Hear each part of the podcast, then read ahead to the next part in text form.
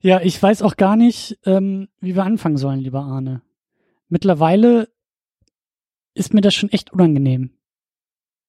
Was ist dir unangenehm? Also ich podcaste wirklich wahnsinnig gern mit dir.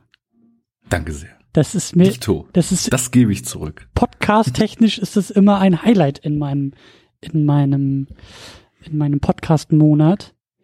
Aber in letzter Zeit, also ich, ich habe immer mehr Angst, dass du irgendwann äh, schreiend davonrennst. Ich muss auch tatsächlich sagen, dass ich jetzt, nachdem wir diesen Film geschaut haben, dann doch mal wieder auf unseren Kanon geklickt habe und geguckt habe, wie es denn eigentlich weitergehen wird. Und? Naja, nächsten Monat wird die Schmerzserie nicht abreißen. Ich dachte eher, du, du hast auf unseren Kanon geguckt, um dich zu erinnern, dass wir auch mal gute Sachen gemacht haben. Wir werden ja auch noch gute Sachen machen. Es kommt ja zwischendurch mal kurz so eine Phase der Brillanz. Das stimmt, das MCU geht bald los, da hast du recht. Diese schemenhaften Anbiederungsversuche lasse ich einfach mal abprallen. Ich merke das schon. Aber Du bist, äh, du siehst zwar müde aus, aber du bist immer noch auf Zack genug, zu merken, wenn ich dir so ein Eigentor irgendwie versuche äh, einzutüten. Nein, ich will natürlich nur darauf hinaus, dass bald endlich die Super X und Ghost Rider kommen. Auf die Super X freue ich mich tatsächlich. Wahrscheinlich, weil die noch nicht gesehen hast. ja. Deswegen habe ich mich eigentlich auch ein klitzekleines bisschen auf heute gefreut. Auf Und Catwoman. jetzt kommt der Spoiler. Du freust dich bestimmt auch ein klitzekleines bisschen auf nächsten Monat, oder? Ich freue mich ja immer. Gut, das ist eine gesunde Grundeinstellung. Da kann ich nur sagen, mach das ruhig weiter so. Aber ja, in dieser Ausgabe wurde das sehr hart auf die Probe. Oder sagen wir es mal so. Nach dem Film habe ich mich nicht mehr so doll gefreut. Mhm. Ich weiß ja nicht, wie es dir ging. Das lass uns mal genauer betrachten. Erstmal reden wir. Erstmal herzlich willkommen zur Suppe. Ja, hallo, schönen guten Tag. Schön, dass ihr alle da seid. Die Deutschstunde beginnt in diesem Moment. Hefte raus, Klassenarbeit. Die erste Vokabel, falls ihr es nicht wusstet, es gibt ein englisches Wort, das nennt sich Catwoman. Dieses Wort bezeichnet eine Superheldin. Es gibt aber auch eine deutsche Entsprechung für dieses Wort. Und wenn man Catwoman aus dem Deutschen ins Deutsche übersetzt, kriegt man die Übersetzung filmischer Totalausfall. Das können jetzt alle Leute, die sich Vokabeln über die Superhero Unit aneignen, schon mal ganz fest in ihren Sprachgebrauch übernehmen. Stimmt. Und wenn wir schon dabei sind, Deutschunterricht zu geben, dann können wir auch informelles Deutsch unterrichten, weil du hast, du, du hast vollkommen recht mit deiner, äh, äh, mit deiner Übersetzungsleistung. Man kann aber auch umgangssprachlich das kürzer machen und einfach nur sagen, aua. Ja. Oder die Wortschöpfung, die ich beim Schreiben der Notizen für diesen Film geprägt habe. Miauweia. Ja, ist auch Jetzt schön. so ein, so ein Tusch. Jetzt ist nicht da. Der hat doch sein Soundboard am Start. Ja, das äh, hat er gestern äh, wieder mit feinster, mit feinster Brillanz und genau perfekt getimten Einlagen wieder spielen und glühen lassen. und da war der Tusch bei. Also, als er dann so den, in Bezug auf Lovecraft bin ich ja noch ein unbeschriebenes Blatt gebracht hat und sich dann selber den Tusch verpasst hat. da habe ich mir gedacht, Hut ab. wenn, wenn das bei dir mit dem Verfahrenstechniker nichts wird, Comedy is always an option. Sehr gut, ja. Ja, ich ahne, ich glaube, wir werden die ganze Sendung nicht mehr so viel lachen wie jetzt am Anfang. Komm, wir müssen das alles einmal rauslassen und dann, dann Pass auf, wir machen das so. Wir blödeln jetzt einfach anderthalb Stunden rum. und reden nicht über den Film. du, dann sagst du, scheiße, es ist ja schon ein Uhr nachts. Und dann sage ich, oh shit, ich muss weg. ist das nicht ein Plan? Ja. Nein. Wer wären wir, wenn wir uns vor einem solch milden Ding wie der Catwoman drücken würden? Weil ich meine, es spielt doch Halle Berry mit. Es ist ja ein Batman-Film DC. oder so. Da ist doch alles immer so düster und edgy, oder? Wir kommen aus dem Blödel nicht mehr raus, Arne. Es wird, es wird, es wird so bleiben. Ähm, ich wollte gerade eine richtig gute Überleitung bauen. Hm, jetzt ist sie weg. Catwoman ist der Film, den wir in dieser Ausgabe besprechen. Wir versuchen uns ja hier hochwissenschaftlich, analytisch durch ein Genre zu gucken, das wir als Genre definieren, nämlich Superheldenfilme. Und wir sind jetzt, glaube ich, ein bisschen dabei, den Bodensatz dieses Genres nochmal genauer anzuschauen. Wir sind jetzt in einer Zeit, in der nicht gerade die Blüten das Licht des, der, der Leinwände erblickten. Also 2004. Mhm. Jetzt sind wir genau in dem, in der Welle drin, über die wir uns schon lange so im Vorfeld mal unterhalten hatten und gesagt hatten, es kommt ja dann diese Zeit, wo Produzenten die Dollarscheine riechen, mhm. nämlich die Dollarscheine, die aufgrund von Spider-Man und aufgrund der X-Men-Reihe äh, plötzlich sich als lukratives Geschäft äh, darzustellen schienen. Ja, und jetzt geht das los, ne? Catwoman, Elektra haben wir ja schon besprochen, der wäre ja ein Jahr später gekommen. Mhm. Kommen die Fantastic Four Filme, kommt Ghost Rider. Ja. Geht das MCU los. Ja, ja, ja, Vorsicht, Vorsicht, junger Mann, Vorsicht, Vorsicht, Vorsicht.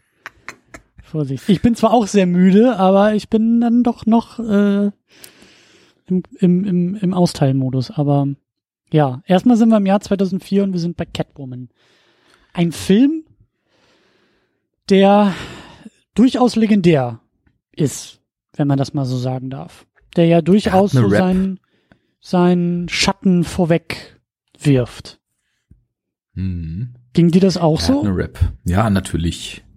Also ich bin mir noch so aus der Zeit 2004 vielleicht noch nicht, aber dann so fünf, sechs, sieben bewusst, dass so in meiner Erinnerung wenn es irgendwo in Foren um Filme ging und es man mal so auf Superhelden dann das Thema sich äh, bewegte, dann kam Daredevil und Catwoman immer so im Doppelpack genannt. Also ich muss ja sagen, der Daredevil-Film, der war jetzt auch alles andere als gut. Der wäre aber, wenn man da vielleicht mh, hm, ein Drittel rausgeschnitten hätte und einen anderen Soundtrack drunter gepackt, wäre der vielleicht sogar ganz passabel gewesen. Und ich glaube, dass da irgendwo ein guter Film drin steckte. Ob das in dem Fall jetzt hier so ist, würde ich schon eher anzweifeln. Aber er war auf jeden Fall so mit absoluter Sicherheit immer als auf einer Stufe mit Daredevil gemeinsam die, die allerletzten Anwärter aufs Treppchen äh, bildend genannt. So, so ganz weit hinten runtergefallen das irgendwo. Treppchen, das ins Keller, das in den Keller führt. Ja, das Treppchen, wenn man so alle Superheldenfilme äh, zusammenzählt und dann sagt, okay, es gab zu dem Zeitpunkt vielleicht 50 oder 100 Stück und dann hat man so ein Treppchen mit 100 Stufen für die Platzierung und das sind dann so die Filme, die hinter der letzten Stufe stehen und es nicht auf den letzten Platz geschafft haben. Ja, die noch warten, auf den letzten Platz gewählt zu werden. Die warten auf ihren großen Moment. Ja. Jeder soll doch mal fünf Minuten haben, denken sie sich. Ja. Und harren aus. Und das Treppchen wird immer länger und immer größer. Wer ganz oben steht, ist schon nicht mehr zu erkennen, aber spielt auch keine Rolle. Ja. Star is born, ne? Einmal auf der Bühne brillieren. Das wollen sie. Ich meine, das hat der Film ja. Der ist ja nicht komplett ohne Anerkennung und Auszeichnung in die Filmgeschichte eingegangen. Er hat ja Preise noch und nöcher abgeräumt. ja, unter anderem auch die Goldene Himbeere. Mhm. Und da muss man sagen, Hut ab vor Halle Berry, die mit ihrem Oscar in der Hand zur Verleihung der Goldenen Himbeere gegangen ist, um sich ihren Preis abzuholen. Das finde ich gut.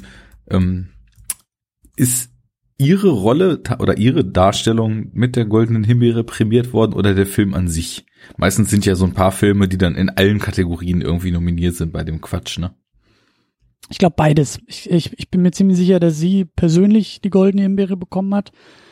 Ich glaube, der Film oder der Regisseur auch noch. Also, ähm, da, ja, das, dieser Unfall wurde gleich mehrfach ausgezeichnet. Mhm. Tja. Ich, ich gucke das jetzt nochmal nach.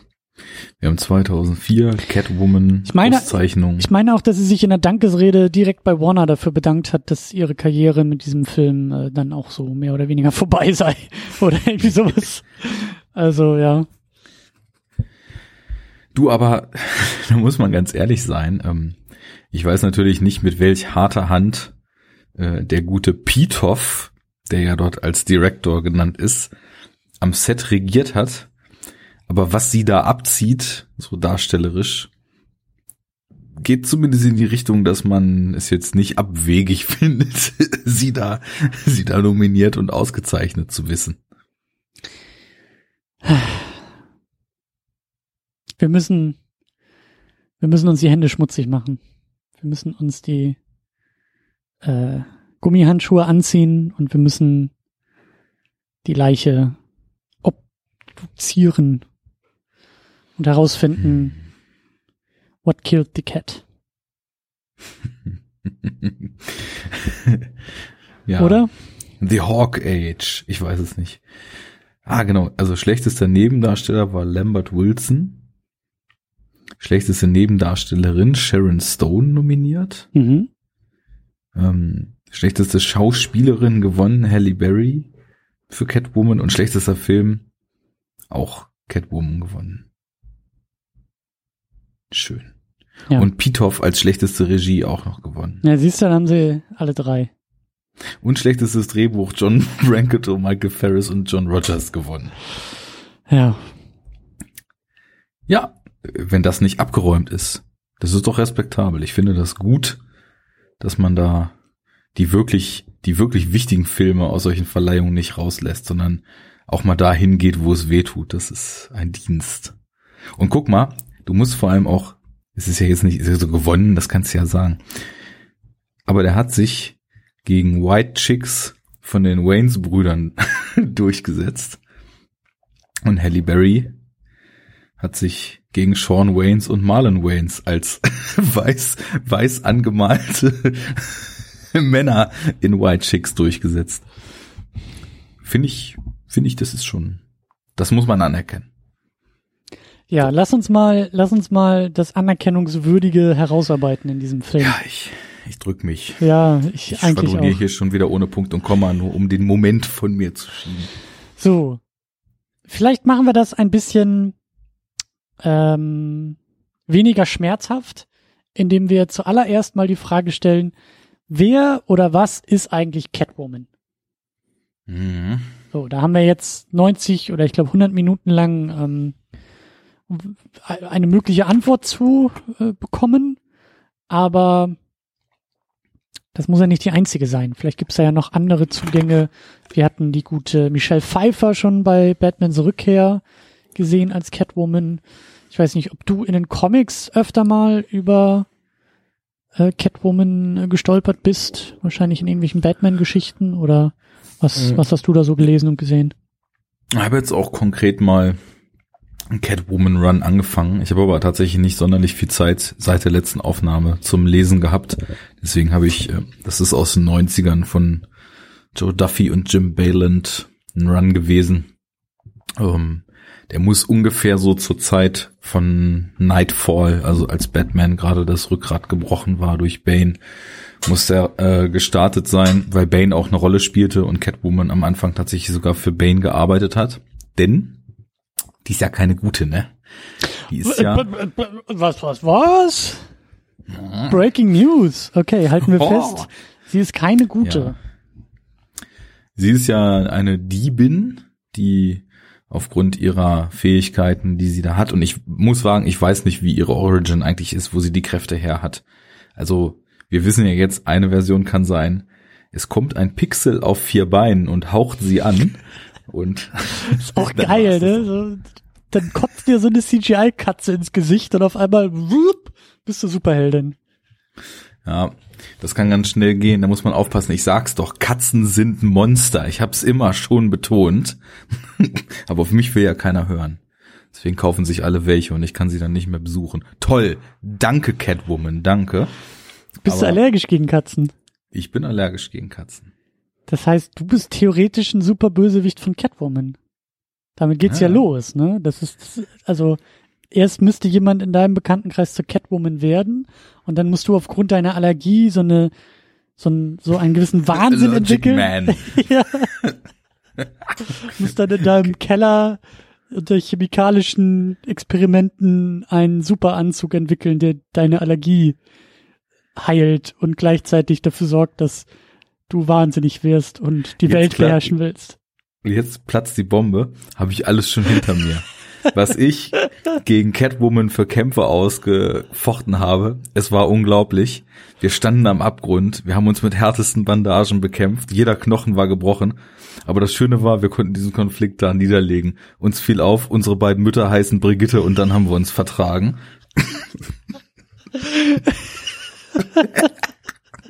Rette Brigitte! Ja, also Dann kommt noch jemand reingerannt und sagt, das ist seine Mami! Ja, also um wieder zu Catwoman zu kommen, äh, ich habe jetzt natürlich wirklich nicht großes Gefühl für diese Figur, aber das, was ich so aus den paar Comics, ich habe da jetzt, weiß ich nicht, 10, 15 Hefte so gelesen, sie ist halt diese Diebin und ähm, hat auch ordentlich Dreck am Stecken, aber irgendwie schon auch einen ordentlichen Moralkodex und ähm, entscheidet sich dann im Zweifel dann doch so für das Richtige. Also wenn sie jetzt vor der Wahl steht, sie hat gerade einen Bruch gemacht, äh, Shit hat den Han, ge, äh, den Fan gehittet und sie muss da irgendwie raus und plötzlich fällt jemand vom Dach oder so, dann rettet sie eher den Menschen als ihre Beute und ist insofern dann auf jeden Fall schon eine, die das Herz am rechten Fleck hat, die aber auch mächtig austeilt und auf jeden Fall dem Luxusleben nicht abgeneigt ist. War eigentlich ganz schön. Ähm, also ist äh, brutal bei den 90er Comics, das war ja eh so eine Zeit, da sind halt männliche Figuren so gezeichnet worden, dass äh, ein Finger so viel Muskeln hatte wie ein normaler Körper eines Menschen. Und ähm, das war halt so kaum übertrieben. Und eben auch diese Darstellung von ihr ist halt so unfassbar oversexed, dass man ja das Ganze doch äh, eher mit einem grinsenden äh, und einem weinenden Auge lesen muss. Aber ähm, sie sie spielt da auf jeden Fall auch mit. Das hatte ich schon so mitbekommen, dass äh, ja die die Waffen der Frau, wie man es ja so schön nennt, dann eben auch eingesetzt werden, um entsprechend sich die die Leute gefügig zu machen und ähm, da kann man ja immer wunderbar an das sabbernde Steinzeitpotenzial der Herren der Schöpfung appellieren. Denn wenn die eine Rundung sehen, war's das ja auch schon wieder. Ja, besonders im, in der Zielgruppe von äh, 11 bis 13. ja, also so Thema ähm, Abpumphilfe für kleine Comic-Fans habe ich halt auch schon deutlich fieseres gesehen, aber geht auf jeden Fall in die Richtung, zumindest so wie sie und die anderen Frauen in diesen in diesem Run gezeichnet sind. War das denn, das war aber schon ein eigener Catwoman-Comic. Ja, Da genau. ging's um das sie. war wirklich Catwoman. Hm. Okay. Ähm, weil ich nämlich auch so meine Probleme mit dem Film hatte. Äh, Ja, natürlich, weil der Film nicht gut ist. Aber so bei dieser Frage, wer ist eigentlich Catwoman oder wie, wie funktioniert das alles irgendwie äh, besser, habe ich, hab ich mir auch gedacht. Zumindest filmisch ist das irgendwie, also sie ist ein guter Nebencharakter. Also sie ist eine gute Nebenfigur und gerade in so einem Beziehungsgeflecht mit Batman zusammen, wie wir das ja bei Batmans Rückkehr gesehen haben. Sie ist so diese Wildcard, die halt Batman so ein bisschen verführt und aber ihre eigene Agenda irgendwie fährt. Und ich glaube, Mhm. was war es denn noch? Dark Knight Rises hatte, glaube ich, auch Catwoman dabei. Genau, mit äh, Anne Hathaway Genau. in der Rolle. Ja. Und das funktioniert irgendwie gut. Also als, als ähm, graustufige Gegen- und Mitspielerin von Batman bringt sie halt was Gutes in diesen Mix. Aber so als eigenständige Figur, zumindest jetzt hier bei dem Catwoman mit Halle, Halle Berry, ist äh, die Frage für mich halt noch nicht beantwortet, wer, wer sie irgendwie ist und was da, also was auch erzählerisch irgendwie da rauszuholen ist. So. Gerade weil Batman halt immer so dieses, gerade diese beiden Batmänner, die halt in den Filmen auftauchen, das sind ja sehr strenge und ernste Dudes. Und da so eine verführerische, spielende Katze äh, gegenüberzusetzen, das geht halt schon. Also Catwoman funktioniert da sehr, sehr gut, um Batman mal so ein bisschen aufzuweichen und aufzulockern. So. Das war ja ursprünglich auch, naja, ursprünglich kann man nicht sagen. Der allererste Auftritt war, glaube ich, ganz früh in der Batman-Serie schon. Also in der Batman-Comic-Serie. Und nach und nach ist das dort dann auch so gekommen, dass sie dann so zu so einer Ping-Pong-Beziehung mit Batman äh, sich entwickelt hat. Ich finde, das passt schon gut, weil also gerade im Kontext mit Batman, der fährt ja eigentlich eine total straighte Agenda und wenn er sein Kostüm anhat, entsagt er ja eigentlich jeglichen weltlichen Dinge, sondern ist nur noch dieser ja. Rächer äh, im, im Cape, der versucht, die dunklen Straßen des Molochs Gotham irgendwie aufzuräumen. Und sie ist dann so diese Komponente, die in sein Leben kommt und ihn eben challenged. Also sie, sie spielt damit, wie er so ist. Und ja. insofern äh, passt das schon ganz gut. Ich kann es jetzt nur aus den wenigen Heften da eben so einschätzen. Da taugte mir das auch für Solo-Figuren, weil es natürlich äh, typisch Comic-Style, da sind dann eigene Geschichten, da gibt's dann eigene Figuren. Ähm, der interessanteste Story-Arc, der da drin war, das war jetzt, waren jetzt keine Geschichten, die immer so über sechs, sieben Ausgaben gelaufen sind, sondern eher kürzere, so maximal drei. Aber das Interessanteste war dann eigentlich, wie sie zwischen Bane und ihrer eigentlichen vorhandenen Moral zerrissen war. Mhm. Wurde jetzt nicht in die Tiefe ausformuliert, aber da sehe ich halt schon so Potenzial, so eine Diebin, die aber eigentlich sowas schon was Heldenhaftes in sich hat und insofern für Verbrecher arbeitet, aber eigentlich besser ist als das. Ist schon spannend, so finde ich. Und da, da kann man schon was mitmachen. Aber ja, muss dann eben auch entsprechend äh, das, das Surrounding schaffen und müsste in so einem Film halt auch erstmal eine komplett eigene Welt für so eine Figur mehr oder weniger etablieren. Ne? Was hier ja nicht so gelingt. Ähm, wir hatten auch, wir hatten ja damals über äh, Batmans Rückkehr gesprochen. Mhm. Und ich glaube, wir haben damals auch ein bisschen gerätselt über die Catwoman, die da auftauchte. Haben damals auch schon so ein bisschen gefragt, so wer, wer, wer, wer ist die, was will die, was ist da los? Und vor ein paar Wochen oder Monaten äh, haben wir dann nochmal per Twitter so ein kleines Feedback bekommen. Ich habe leider jetzt nicht nochmal nachverfolgen können, äh, wer das war. Aber das war auf jeden Fall deutlich nach dem Erscheinen der Episode. Und äh, deswegen bin ich ja immer so erpicht darauf, dass wir auch Kommentare ins Blog bekommen, weil dann kann sie jeder nachlesen. Jetzt ist das irgendwie so ein bisschen bei Twitter verpufft. Aber der Kommentar besagte sowas wie, äh, Jungs, euch ist ja gar nicht aufgefallen, dass Catwoman ja so als Frau einfach ähm, diesen ganzen Männerblödsinn satt hat. Und dass das auch so ein bisschen so ihre Motivation ist. So. Dass sie keinen Bock mehr auf die Männer in ihrer Umgebung hat, die behaupten, besser zu wissen, was sich für eine Frau gehört und wie sie sich zu benehmen hat und wo vielleicht auch irgendwie ihr Platz in der Gesellschaft sein soll. Und dieses Motiv sehen wir hier ja auch wieder, oder? Mhm. Dass wir also so, so ja. krude eingearbeitet, dass wirklich gegen Ende irgendwann, als jemand expliziten Satz in die Richtung ausspricht, ich mir gedacht habe, ach so, ja, macht Sinn. Um die Position der Frau und Unterdrückung durch das Patriarchat etc. soll's wohl auch gehen. Ich finde, ich finde nicht, dass das in irgendeiner Art und Weise gelingt, das erlebbar zu machen, sondern das ist halt so eine hingerotzte Phrase, und natürlich steckt das im Setting drin, sie wird dann davor umgebracht und so weiter. Aber dieser Kommentar, der ist natürlich völlig richtig, weil ich meine, in der, also sie verführt zwar auch immer wen, wie ich eben schon gesagt hatte, aber sie spielt halt eigentlich eher so mit den Männern und lebt so ihr eigenes Ding, lebt halt auch allein, beziehungsweise am Anfang dieses Runs, den ich da gelesen hatte, mit so einer Frau zusammen, mit der sie wohl, die sie wohl irgendwo mal gerettet hat und da ist jetzt nichts offen ausgesprochen, aber die Art, wie es gezeichnet ist, hat dann schon fast so homoerotische Untertöne drin. Mhm. Da sind dann auch so typische Rettungsbilder, wie so normalerweise der Held mit der bewusstlosen Frau äh, auf Händen tragend vor der Explosion irgendwo mhm. rausgerannt kommt. Und das ist dann eben so getwistet, nur dass sie eben ihre Freundin oder was das ist, dann da eben rausholt. Ne? Ähm, wird dann leider sehr schnell fallen gelassen. Hatte ich gedacht, äh, steckt irgendwie ein gewisses Potenzial drin, um dann tatsächlich so eine Aussage zu machen. Also sie spielt irgendwie mit den Männern dieser Welt, lässt sich nichts erzählen, macht komplett ihr eigenes Ding, lebt alleine oder eben sogar mit einer Frau zusammen und äh, lässt sich eben nichts erzählen. Das ist natürlich auch gerade in dieser Comic-Welt total wichtig, dass man da eben auch äh, Frauen hat, die wirklich dann eben stark und eigenständig sind und irgendwie nicht nur so Beiwerk von den großen, tollen männlichen Helden. Klar, das ist dann auch wieder der Einspruch zu dem, was wir gerade eben gesagt haben, ne? Oder was, was ich gesagt habe. So Catwoman als Gegenspielerin von Batman. Ähm, das ist natürlich, da soll sie nicht nur bleiben, ne? Das ist nicht so die, die einzige Dimension, die sie hat. Ja. Ähm, ich glaube aber schon, dass das hier, also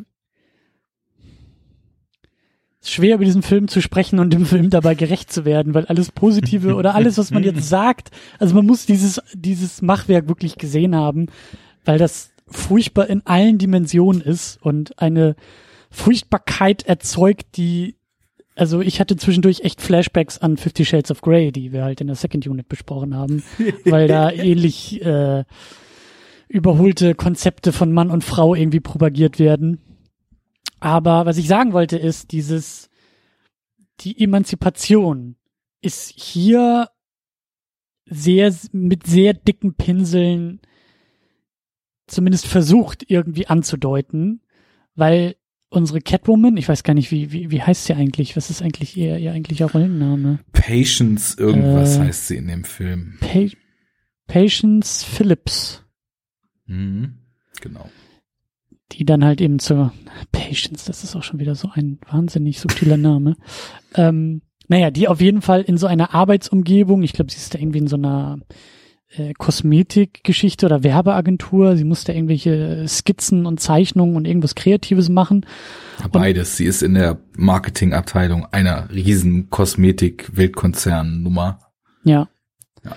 Und kriegt halt ordentlich auf den Sack. Wird von ihrem beschissenen Chef angeschrien, fertig gemacht, wird gedemütigt und als sie dann Catwoman wird, ist sie irgendwann full of his shit und fängt dann an, äh, selbstbewusster zu werden und ihm die Meinung zu geigen und halt mal gegen anzugehen. Das ist, das ist ein Witzelchen das ist ein, ein, du bist der Chemiker, das ist eine, eine millionste Einheit von einem Tropfen. Ich weiß nicht, ob es dafür irgendwie eine Bezeichnung gibt, aber das ist nicht da viel. Ist ein, da ist ein Pikomol Emanzipation drin.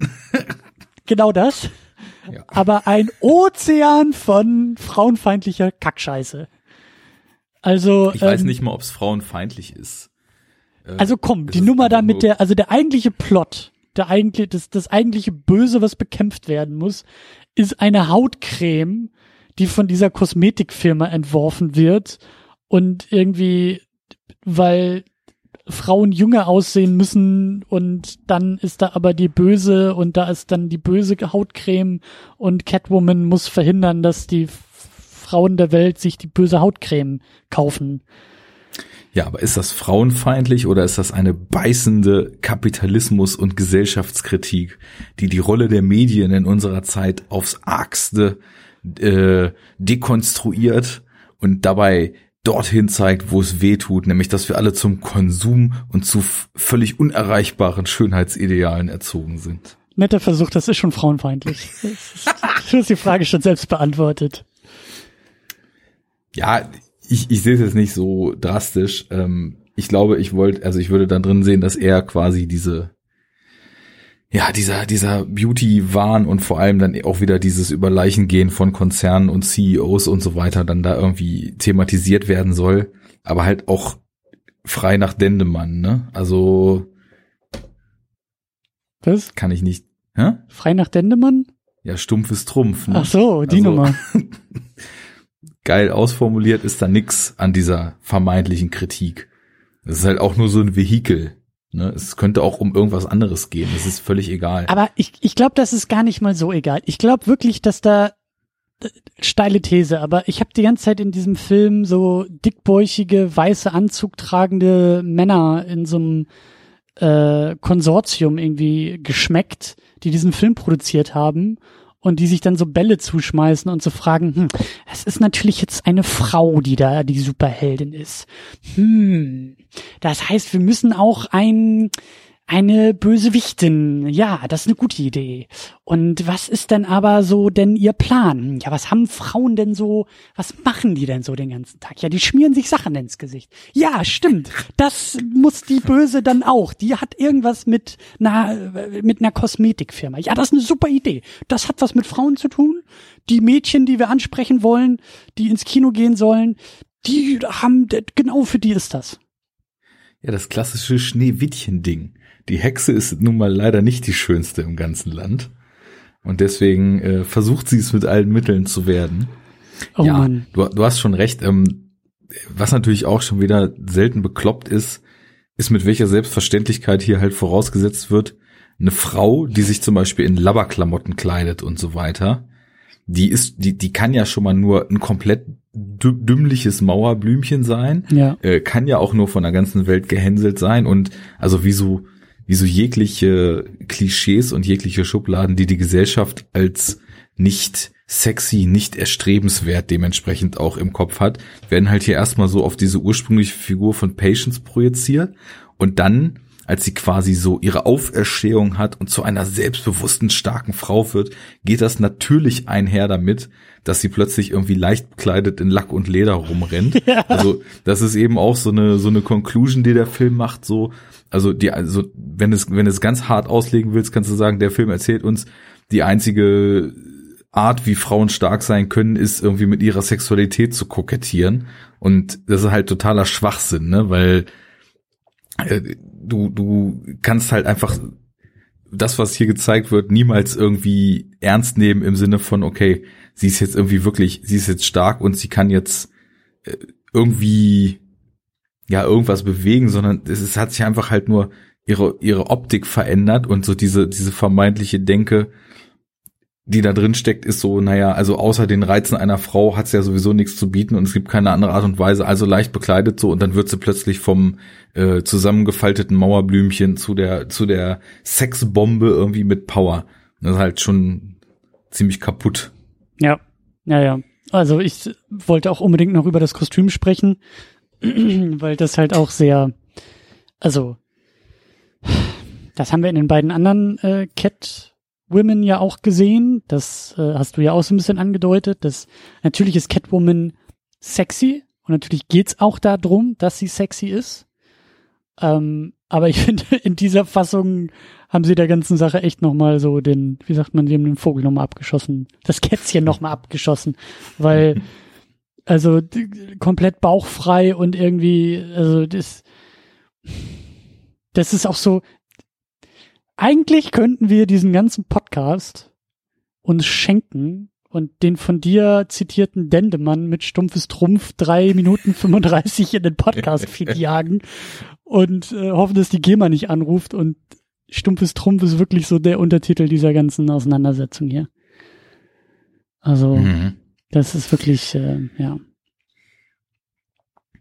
Ja, das ist leider so. Also ich habe auch tatsächlich noch nicht richtig viel Zeit gehabt, mir über den Film so Gedanken zu machen, aber je mehr wir jetzt so drüber sprechen, umso mehr wird mir halt auch schon bewusst, wie dämlich diese Ebene ist. Also allein schon, dass dieses, was dann später zu ihrem Catwoman-Kostüm wird, diese Lederkluft von ihrer auch kaum klischeemäßig äh, dargestellten Arbeitskollegin ihr ja gegeben wurde. Und ich habe zweimal zurückgespult, weil der Film ist ja leider so schnell geschnitten, dass immer, wenn man was lesen soll, es halt nicht möglich ist, weil das, was zu lesen ist, nur drei Frames lang im Bild ist. Ne? Aber es steht halt auf diesem Paket, wo sie diese Ledersachen drin hat, steht sowas so wie das, falls es jemals zu einem Date kommen sollte, Emergency-Paket oder sowas, ne? Wo ja, wo ja auch wieder drin steckt, so, also anscheinend ist es in dieser Welt so, die da gezeichnet wird, die ja auch stellvertretend für unsere Welt sein soll, absolut undenkbar, dass man mit einer Frau, die halt nicht in ultra sexy Klamotten rumläuft, überhaupt irgendwas zu tun haben will als Mann. Vor allem, wenn sie dann auch noch irgendwie ein bisschen tollpatschig ist und nicht weiß, wo ihr der Kopf steht. Ist ja alles total unweiblich, das will ja keiner. Also, wenn sie denn mal ein Date haben sollte, was ja aufgrund dessen, dass sie nicht ultra sexy und eine Sexbombe ist, sowieso schon mal total unwahrscheinlich ist. Aber wenn es so sein sollte, dann kann sie sich wenigstens in Domina-Look schmeißen, weil dann ist es ja möglich, dass vielleicht irgendwer Interesse an ihr hat. Das ist so, wow, verpiss you. ähm, derjenige, ich, ich weiß nicht, wie viel Basismaterial auch in die Richtung geht. Ich glaube eher wenig, ähm, wobei ich jetzt auch nicht unbedingt da meine Hand ins Feuer legen möchte, weil also gerade was so den Sexismus betrifft und so weiter, will ich jetzt sicherlich keine Lanze für Mainstream Superhelden Comics brechen, aber trotzdem, das ist schon ganz schön dumm und äh, schon ganz schön so 1950er Ja. äh, fette, stinkende, Zigarre rauchende, weiße Schwitzekel-CEOs sitzen im Meetingraum, überlegen, was sie für einen Film brauchen und wollen dann wenigstens noch was Geiles hinten drin haben. Ja. Im Film. Ich weiß nicht, ob du, ob du von dem Male Gaze mal gehört hast, von dem Konzept. Na sicher. Ja, sicher. Ähm, ich auch. Ich äh, weiß jetzt aber gar nicht, ob ich das so gut in eigene Worte irgendwie fassen kann und der ganzen Sache so gerecht werde. Aber ich glaube, der Gedanke ist ja, dass damit eine eindeutig männliche Perspektive in der Inszenierung, glaube ich, gemeint ist, oder? Also, dass halt die Art und Weise, wie Frauen inszeniert und auch mit der Kamera eingefangen werden, eben eine eindeutig männliche Perspektive, äh, also hinter der Kamera ähm, ähm, nahelegen, beziehungsweise eben auch für dann den Zuschauer, der eindeutig männlich ist und sich dann eben über die Kamera ja an Frauenkörpern ergötzt. So. Ja, nicht nur Körpern. Also ein großer Teil des Male Gaze war ja auch allein schon, dass Hollywood 70 Jahre lang und es auch immer noch so praktiziert, Frauen halt immer nur so als Beiwerk, die, wenn überhaupt, irgendwie zu retten sind und dann als Trophäe für den Helden da sind, ähm, eine Rolle spielen. Also ist, das Grundkonzept ist ja halt einfach, dass ganz, ganz lange halt einfach Männer völlig unreflektiert ihre äh, aus einer ziemlich kaputten Rollenverteilung in einer, in dem, in dem Fall, also in, unter diesem Aspekt auch kaputten Gesellschaft entstandene Sicht auf Frauen eben auch gnadenlos in Kunst, Popkultur und so weiter so durchgezogen haben. Und da kommt dann halt hinten raus, äh, Männer machen die Welt und Frauen dürfen vielleicht auch mitmachen, wenn sie gut aussehen, Mhm. aussehen und am Ende als Trophäe dienen. Und ähm, das ist halt einfach so die plumpste Form des Ganzen. Ich würde sagen, wenn du dann mehr ins Detail gehst und dann mal schaust, äh, wo dann dieses, diese, dieser Fallstrick des Male Gaze, weil es ist ja auch einfach irgendwie total schwierig, wenn du in irgendeiner Sozialisation aufgewachsen bist, dich wirklich komplett von diesen auch falschen Rollenbildern und so weiter, die alle seit immer vermittelt gekriegt haben, ähm, so frei zu machen. Man merkt das dann auch oft so, dass zum Beispiel, ich habe es immer wieder gehört, ganz andere Art von Film, zum Beispiel Blau ist eine warme Farbe, dass da auch immer wieder so davon gesprochen wird, dass diese zwei Mädels, um die es da geht, irgendwie wohl auch äh, nicht frei von dem Male Gaze äh, dargestellt sind, Mhm. wo man dann eben so sagt, ja, das, also vom Grundkonzept her, dass es halt einfach schon mal extrem schwierig ist, so äh, heterosexuell äh, privilegiert äh, gelebte Männer irgendwie überhaupt so sich sich reinzuversetzen und den Blick so zu adaptieren, dass man halt auch als Drehbuchschreiber zum Beispiel anständige Frauen schreibt. Wobei es dann ja auch wieder Stimmen gibt, die sagen, äh, Sozialisierung und so weiter spielt alles eine Rolle, aber gerade diese ein Mann kann sich ja nicht in eine Frau reinversetzen, äh, Argumentation ist ja genau das, was man eigentlich irgendwie auf Dauer nicht mehr will. Das ist schwierig. Aber in meinen Augen ist eben Catwoman ein sehr, sehr gutes Beispiel für diese ganze Problematik und eben auch für die verschiedenen Facetten, weil ähm, das, was wir bisher gesagt hatten, finde ich, ist auch so auf inhaltlicher Ebene diese eindeutig männliche Konstruktion oder Perspektive dieser ganzen Geschichte, aber in dem Moment, wo sie das erste Mal dann wirklich in diesem Outfit auftaucht und die Kamera, also äh, gefühlt in super Slow Motion äh, ähm, Modus geht, sobald irgendwie die Kamera an ihrem Hintern kleben bleibt und dann irgendwie Mhm. über ihren Bauch fährt und dann eben ihre Oberweite einfängt und dann irgendwann auch nochmal so beim Gesicht ankommt, aber ist ja gar nicht so wichtig.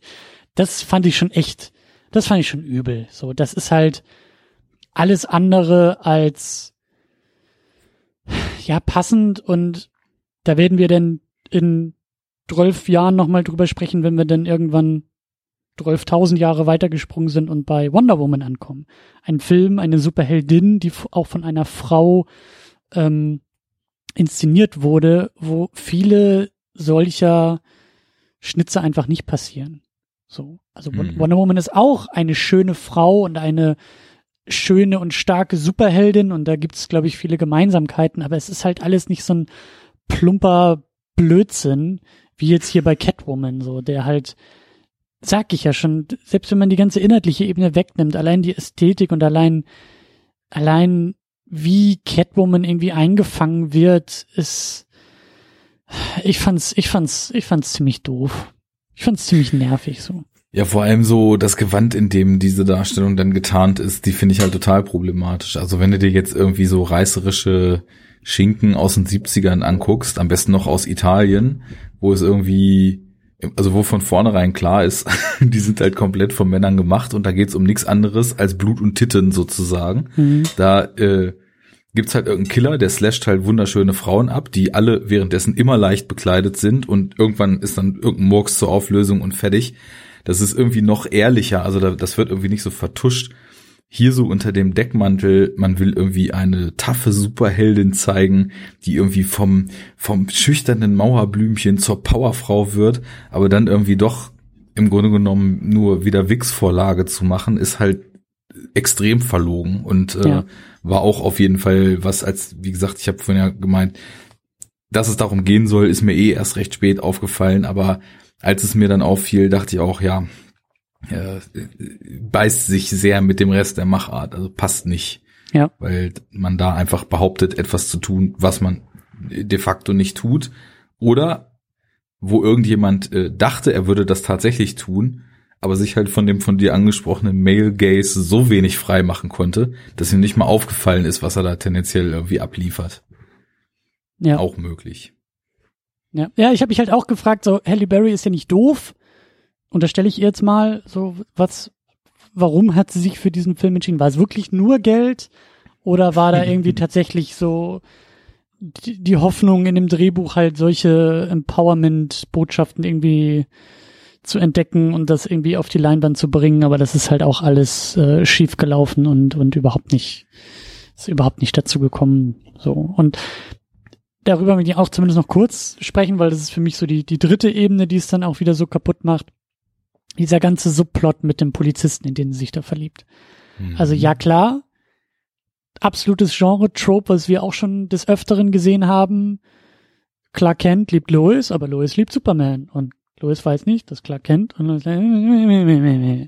so, diese Dreiecksbeziehungen, die da ja immer aufgebaut werden, so, die haben wir hier theoretisch auch, aber jetzt haben wir schon diesen blöden Make-up-Plot, jetzt haben wir schon diese äh, durchsexualisierte Inszenierung der Catwoman und obendrauf muss sie natürlich auch noch irgendwie so eine Liebesgeschichte über sich ergehen lassen, die irgendwie ja auch die komplette Privatseite dieser Figur irgendwie ausfüllt, oder?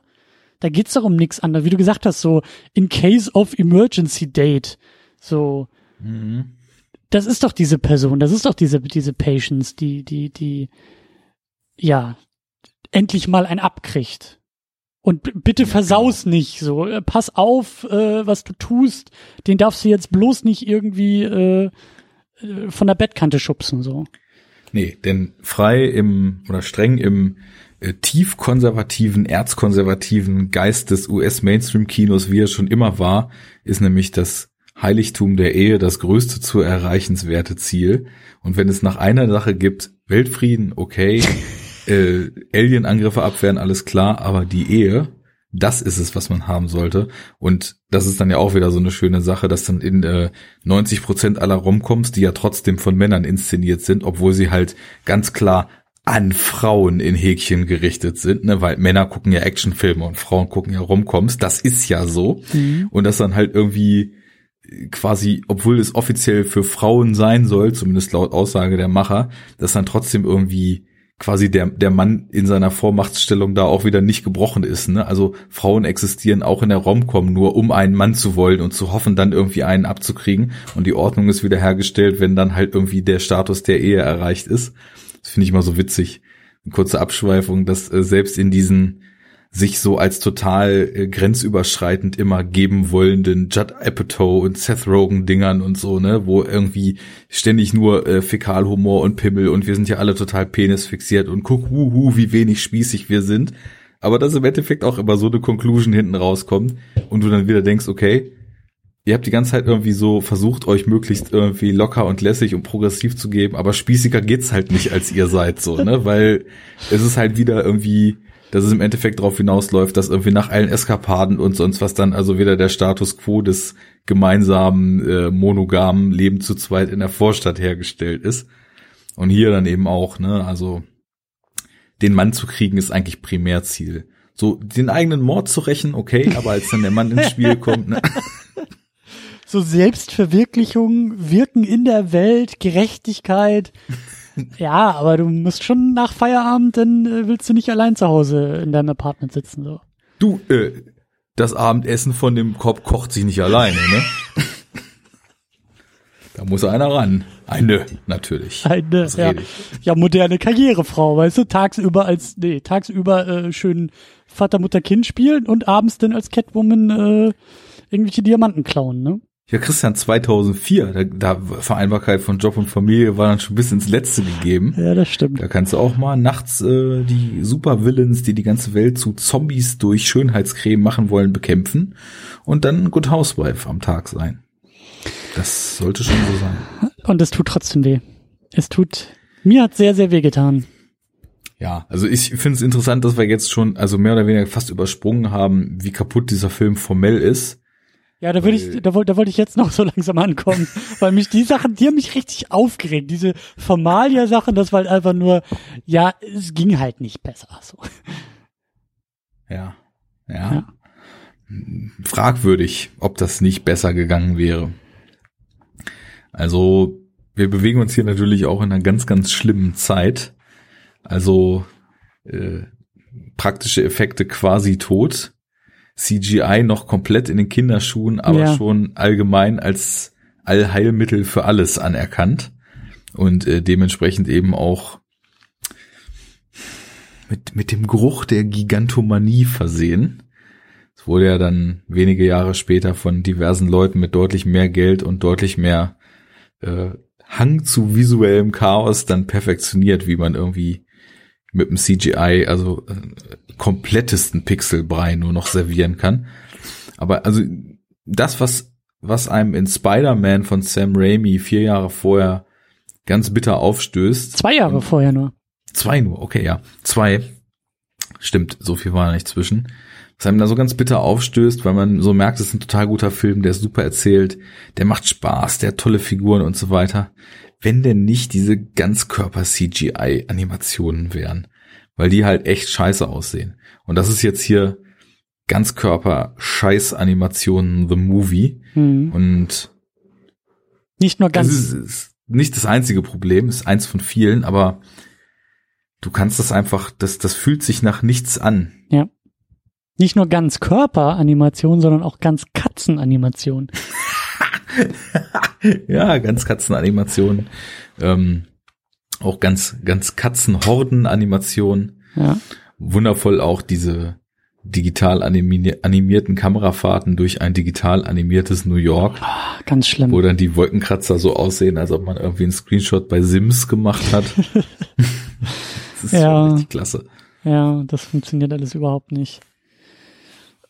Ich bin ja auch, also, wir sind, was, was ist eigentlich die Ausgabe? Ich glaube, Ausgabe 30. Wir sind schon bei 30 Auseinandersetzungen, bei 30 Podcasts. ja. Ähm, und wir haben mindestens 30 Mal uns mit Superhelden auseinandergesetzt. Da waren auch einige Origin Stories dabei. Also Entstehungsgeschichten der Superhelden. Und hier ist das auch nochmal für mich in Reinform, wie man es nicht macht. Nämlich diese Origin Story, die eigentlich bekannt ist oder die vorausgesetzt wird. In dem Fall ist es ja schon die zweite Origin Story von Catwoman. Wir haben das ja bei Batmans Rückkehr. Ähm, wann war der? 93, glaube ich?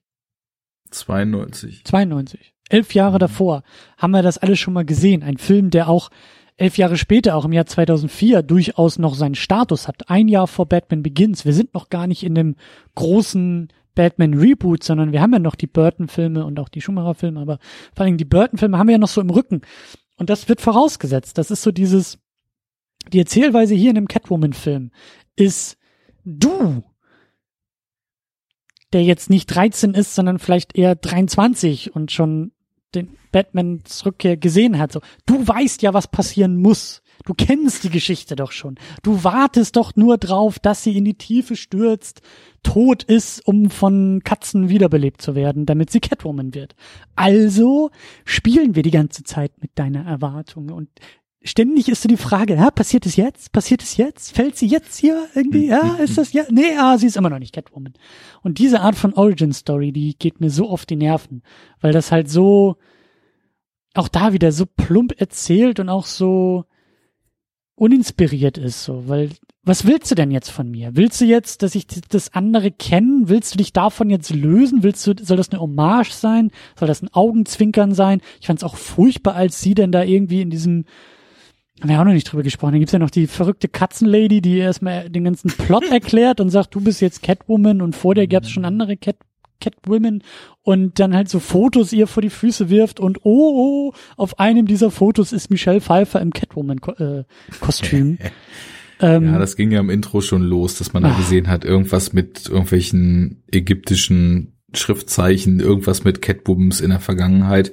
Und da wird tatsächlich dann ja auch kann sein, dass das später erst mit der Cat Lady ist oder im Intro, keine Ahnung, schon dieses Fach, Fass der starken, unabhängigen Frau aufgemacht. Ich glaube, das war das, was du gerade meintest. Die erzählt erstmal den kompletten Plot und die ganze Backstory. Ja. Ähm, so, jetzt bist du eine starke Frau, weil jetzt bist du Catwoman. Ja.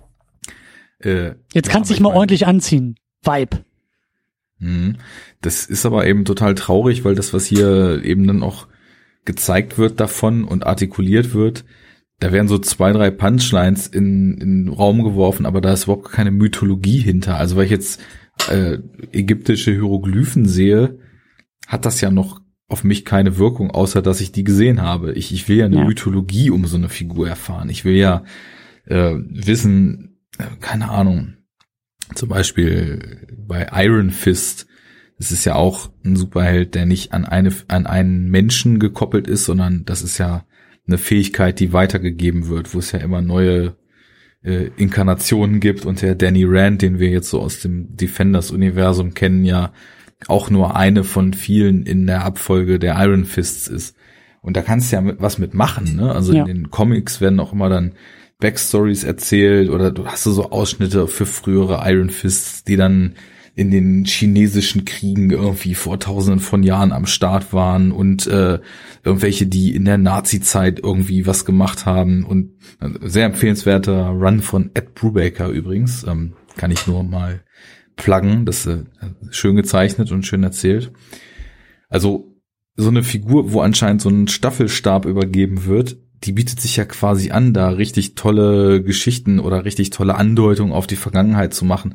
Und vor allem könnte man eben auch, anstatt einfach nur einmal so den Erklärbär da abzufeuern, könnte man ja auch so eine Figur dann quasi auf die Suche schicken, um überhaupt mal zu verstehen, was sie jetzt für Fähigkeiten bekommen hat, ja. sich auf so eine Reise zu begeben, das langsam zu erkunden, langsam so Informationsfetzen zu finden, dass man vielleicht eben auch so ein bisschen so eine Detektivgeschichte draus macht. Also das hätte ich spannend gefunden, wenn es denn da einen Background gibt, dann auch was mit dem Background zu machen und es nicht einfach nur zu behaupten und dann wieder total fallen zu lassen, weil es eh völlig egal ist. Und vor allen Dingen auch dabei dann die Frage ja für, für, fürs Publikum, aber auch für die Protagonistin zu stellen, warum ausgerechnet sie? Was hat sie denn jetzt zu der Auserwählten gemacht, wie du sagst, die diesen die diese Staffel irgendwie weitertragen soll. Und das ist halt irgendwie so, ja, es ist irgendwie aus dem Fenster gefallen oder halt irgendwie aus dem Abfluss gekrochen und äh, deshalb bist es jetzt so, weil eine Katze dich irgendwie toll fand oder so. Also da, da fehlt ja auch eine ganze Menge.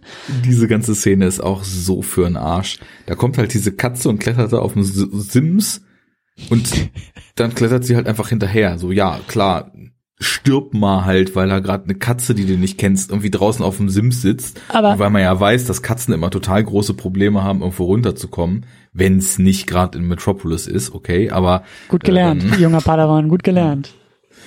Äh, da, da klettert sie dann da eben mal raus. Also das ist auch so eine Szene, die ist völlig leer, die macht null Sinn, da, da kommt nichts bei rum. Sag ich ja, das ist wirklich die Szene gewesen, so weit am Anfang des Filmes, die sagt, ah, du kennst dich ja mit der Figur aus, du hast den anderen Batman-Film gesehen und passiert es jetzt? Fällt sie jetzt runter, um Catwoman zu werden? Eine Katze ist da, sie muss sterben, die Nummer kennen wir ja eigentlich schon. Und dann fand ich es halt auch so blödsinnig, dass, ich meine, ich habe auch nicht allzu aufgepasst bei dem Film, aber irgendwann war so zwischendurch, glaube ich, dann mal so dieser, dieser Punkt, dass sie, nachdem sie ja wiedergeboren wurde und sie, sie kann sich an gar nichts erinnern und sie weiß ja gar Mhm. nicht, was mit ihr los ist, dass sie dann irgendwie versucht rauszufinden, was mit ihr passiert ist. Aber wir als Zuschauer haben die Nummer doch schon längst zusammengepuzzelt, weil wir das doch gesehen haben. Wir waren doch dabei. Das ist doch überhaupt Ja. gar kein Kriminalplot oder gar kein Twist, dass sie erfährt, dass sie gestorben ist, um Catwoman zu werden. Das, wir, wir waren doch dabei. So. Ja.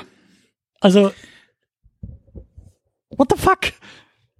Ja, und äh, genauso wie das halt völlig uninteressant ist, ist es eben auch völlig sinnlos.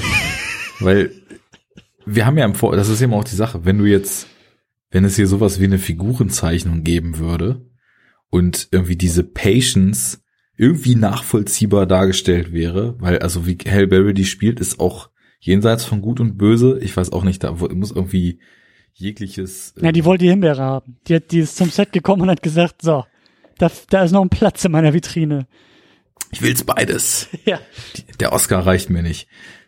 Ja, also du hast halt null Gespür für diese Figur. Deswegen macht es halt überhaupt keinen Sinn, warum sich irgendeine Pharaonenkatze nun sie aussuchen sollte, weil sie hat ja nun wirklich im Vorfeld überhaupt nichts gemacht, was sie dafür, also wenn es danach geht, dass sie da bei ihrem Job diskriminiert und angeschissen wird, ja, dann hätte sie halt irgendwie auch mehrere Millionen oder leider wahrscheinlich Milliarden andere Frauen zur Auswahl gehabt, um denen halt irgendwie den Breath of Cat äh, einzuhauchen. Macht keinen Sinn. Und diese Kletteraktion macht keinen Sinn. Und warum es sie dann nun trifft, macht überhaupt keinen Sinn. Und dann ist es mit der Suche genauso. Das ist völlig vertane Zeit. Das ist alles leer. Hat irgendwie nichts zu erzählen. Ja. Ja, und auch dann als Catwoman, ja, dann ist, äh, wo wird ihr gesagt, sie, sie hat jetzt irgendwie Fähigkeiten, sie hat jetzt große Verantwortung. Und was macht sie? Sie will ihren eigenen Mord rächen. Oder? Habe ich das falsch verstanden? Nee, ich glaube, ich glaub, darum geht's schon irgendwie auch. ja. Das ist ziemlich egal. Also wichtig ist natürlich auch, sie schneidet sich die Haare ab. Weil wenn man dann aus der männlichen Perspektive da drauf guckt, ne, eine starke Frau, das muss ja eine Emanze sein, ne? Und was hat eine Emanze? Kurze Haare, Ja, ne? keine, keine Locken schon mal. Also das geht Nee, schon mal nee. gar nicht. Nee. Und dann machen wir hier mal äh, Pumuckel Returns, The Quest for Meister Eder draus und äh, hauen ihr einfach mal eine rote Pumuckel-Frisur auf den Kopf. Und dann kann sie mal richtig schön durch die Welt hüpfen und klettern. Ich muss ja sagen, der Film ist ja nicht nur scheiße. Es gibt ja auch ein kleines Highlight in diesem Film. Hm, Jetzt, äh, Soll ich dir auf die Sprünge könnte- helfen? ich könnte mir schon vorstellen, was du meinst. Aber Also- der Punkt ist, da bräuchte es eine andere Figur aus dem aus den Superheldenfilmen, die wir schon so gesehen haben für. Und es ist jetzt so lange her, ich habe echt vergessen, wie sie hieß. Aber warte, ich gehe unseren Kanon durch. Wie hieß denn der Film nochmal? Naja, ich wollte jetzt Genau. eher, ja, Wir bräuchten, wir bräuchten nämlich Catwoman versus Steel auf dem Basketballplatz. Stil. Mhm. Ach so, ja, jetzt hab ich's. Es ist schon spät, jetzt habe ich zusammengepuzzelt, ja. Ja, die Nummer auf dem Basketballplatz, ja, stimmt schon, stimmt. Äh, Shaq als Love Interest wäre noch besser gewesen, auf jeden Fall. Großartig. Ähm, ja, Dann würde irgendwer da wahrscheinlich sogar auch noch profunde Aussagen im, im Dienste der afroamerikanischen Community reininterpretieren. ja. Auf jeden Fall ist diese ganze Basketballszene, ist, ist, äh, das ist schon wirklich fantastisch. Ich habe das schon vorher in Auszügen in äh, Video-Reviews und Essays auf YouTube gesehen und wusste, dass da was auf mich zukommt. Aber als es dann soweit war, oh Mann. Oh yeah. Ja, Also die ist schon, die ist schon äh, definitiv weit über die Grenze hinaus. Aber da muss ich jetzt mal einen Zusatz machen, weil man kann ihr jetzt nicht die, die alleinige Schuld ankreiden. Man kann eigentlich sagen, sobald der Film irgendwas mit Bewegung zu tun hat, ist alles kaputt. Weil dieser Mann, der diesen Film gedreht hat, war ja im Vorfeld, also der hat zwar auch einen Film gemacht, aber überwiegend so für visuelle Effekte und tatsächlich auch bei guten Filmen. Der hat ja zum Beispiel mit Jean-Pierre Jeunet zusammengearbeitet und hat mit dem die Stadt der verlorenen Kinder und Alien Resurrection und Delikatessen gemacht und verschiedene andere Filme. Und jetzt macht er auch mal Regie. Und zum einen hat er nicht im entferntesten verstanden, wie man überhaupt Bewegung filmt. Also, weil wir haben dann so Action-Szenen, wo eben die Kamera quasi, die ja eigentlich sowieso die ganze Zeit, sobald es irgendwie um Bewegung geht, so in einem, in einem, mit einem Spiel von ein Meter links, rechts des Kameramanns einfach nur durch die Gegend geschüttelt wird. Und wenn man mal was erkennen kann, dann sieht man halt, dass diese Bewegung und diese Kinetik, die entstehen soll, sogar noch von der Kamera wieder kaputt gemacht wird. Da gehen dann Leute aufeinander zu, aber die, Kam die Kamera geht weg, so in die andere Richtung, anstatt die Bewegung noch zu beschleunigen. Da, da wird irgendwie nur wild hin und her geschnitten. Also so ein Schnittgewitter habe ich wirklich eigentlich seit den Born-Filmen, die aber ja wissen, was sie da tun, im Gegensatz zu diesem Film, nicht mhm. mehr erlebt. Ich, also, ja, ich glaube, so Paul Greengrass ist der einzige, der mir einfällt, der, der, der so brutal, aber dann halt mit Sinn rumschneidet. Äh, das ist nur Shaky Cam, Schnittgewitter, um halt zu vertuschen, dass man keine Ahnung hat, was da passiert. Und da ist die Basketballszene, da sind jegliche Raubszenen, da sind Action-Szenen, wo Menschen miteinander kämpfen, da sind Verfolgungsjagden, da ist alles eingenommen, getoppt von diesem, von dieser Motorradfahrt, nachdem sie sich also entdeckt hat und dann diese Party da drüben aufräumt und dann auch noch von dem einen Rocker das Motorrad klaut und durch die Stadt fährt. Und da habe ich also wirklich gedacht, ähm, es ist, hier ist nur noch Chaos. Also meine Sinne sind Wo so bin ich hier eigentlich gerade? Ich kann es nicht mehr prozessieren, was mir hier gerade auf die Netzhaut geknallt wird. Um, ähm, also die Basketballszene, die ist halt schon, da kommt noch so die Komponente der Fremdscham dazu, die wahrscheinlich so, wenn wir sagen, der Film hat jetzt 50 Szenen, wahrscheinlich nur in 40 dieser Szenen oder so präsent ist und nicht in allen.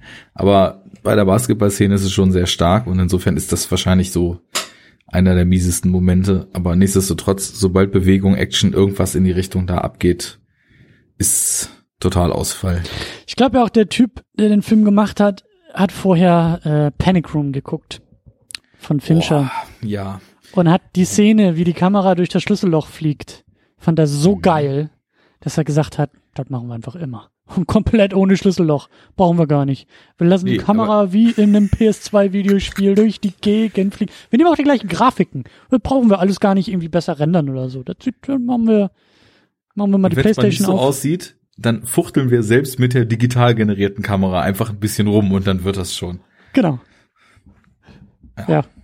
ja.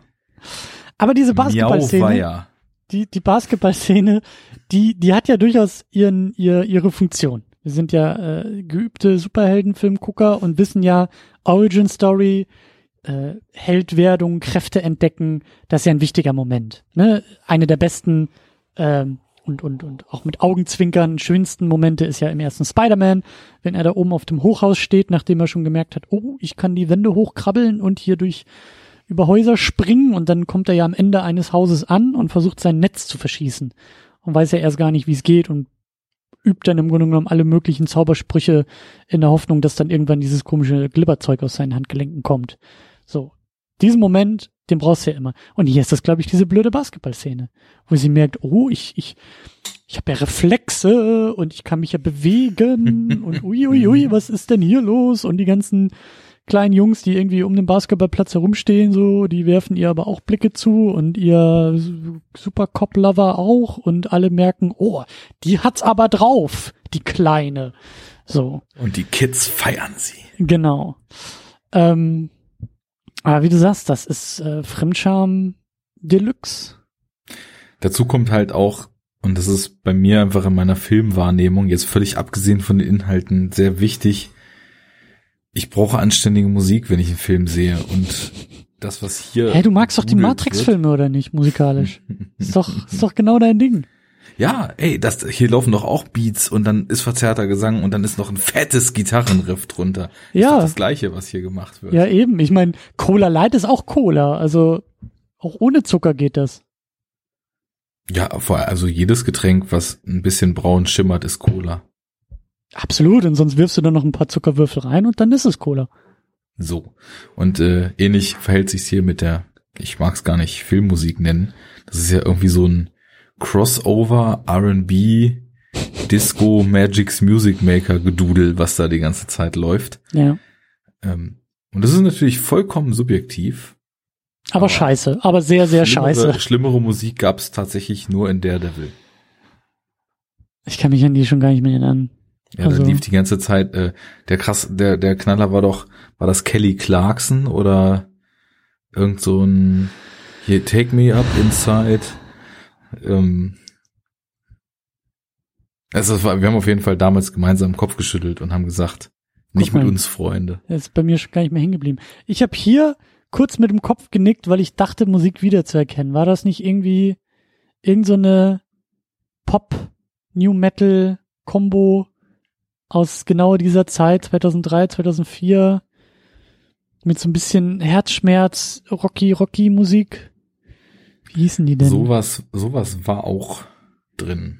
das, was hier die komischen Rockers da nebenan auf ihrer Party gehört haben, auf der ersten, wo Mauerblümchen nicht über den Hof rufen konnte und was war denn das noch? Wieso, wo finde ich das denn jetzt hier raus? Wikipedia weiß sowas, glaube ich. War das Huberstank? Kennst du die? Frag mich nicht. Hm. Ich habe vor Jahren beschlossen, ich höre nur gute Musik. Ja, ich habe das auch irgendwann mal beschlossen, aber zu der Zeit halt noch nicht, deswegen kann ich mich da auch noch dran erinnern, dass da irgendwas lief, was ich auf jeden Fall kannte. Äh, Also 2004, da habe ich überwiegend äh, Black Sun Empire gehört. War allerdings auch noch so ein bisschen in der Vergangenheit auf dem Kemal und Rob Data Konflikt oder generell Renegade Hardware Trip, ne? Und die, die ersten Andeutungen von Raiden und Off-Key Recordings kamen langsam. Das war eine gute Zeit. Also ich fand Linkin Park damals ziemlich cool. Und die konnte man sich anscheinend nicht für diesen Film leisten. Deswegen war es dann irgendwie die, die Billo-Variante. Naja. Hätte man sich mal lieber Raiden und Off-Key Recordings geleistet, dann wäre auch was hinten bei rausgekommen.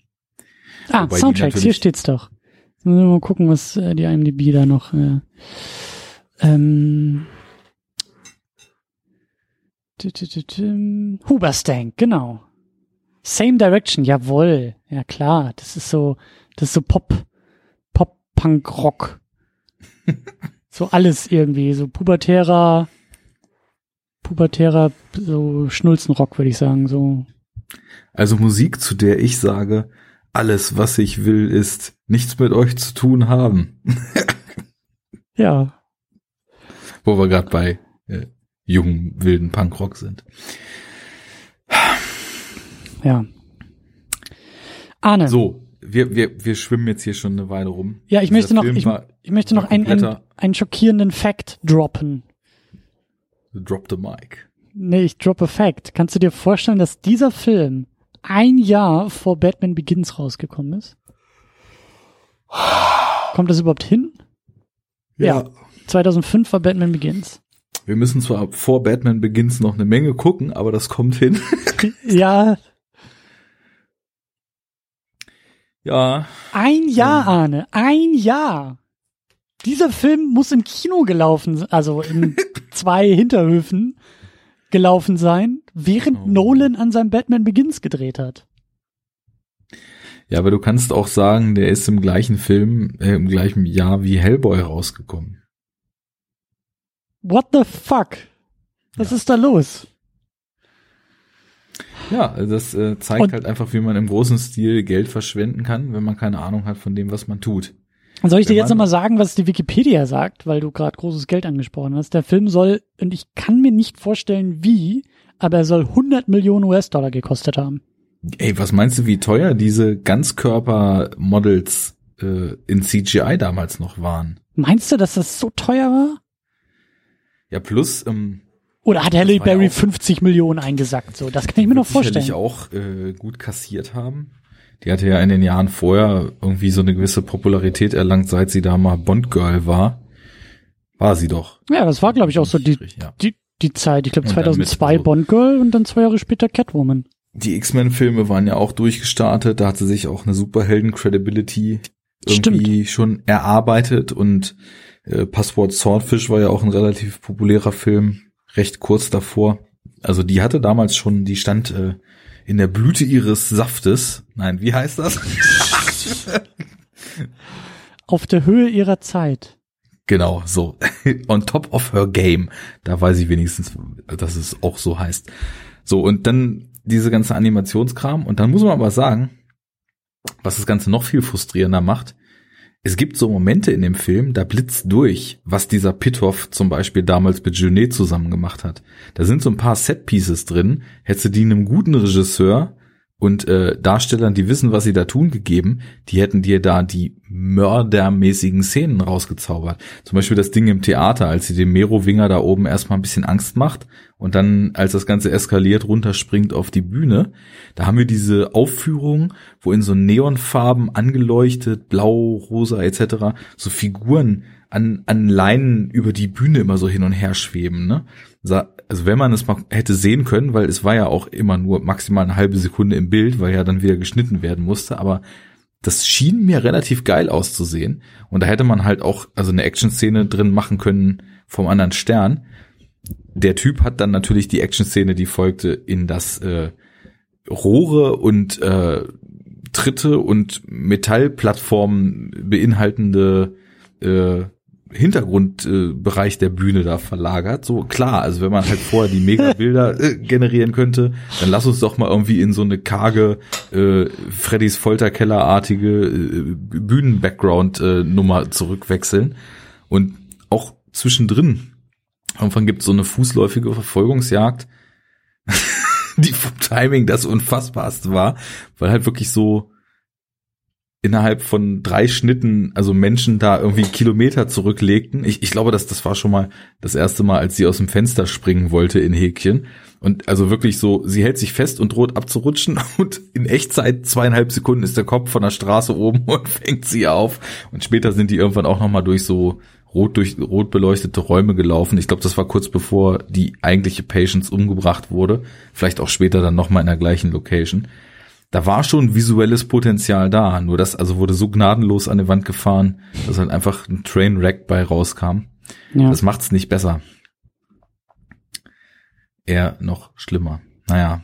Dazu noch die Dialoge, wo alles, was irgendwer in diesem ganzen Film sagt, wie aufgesagt wirkt.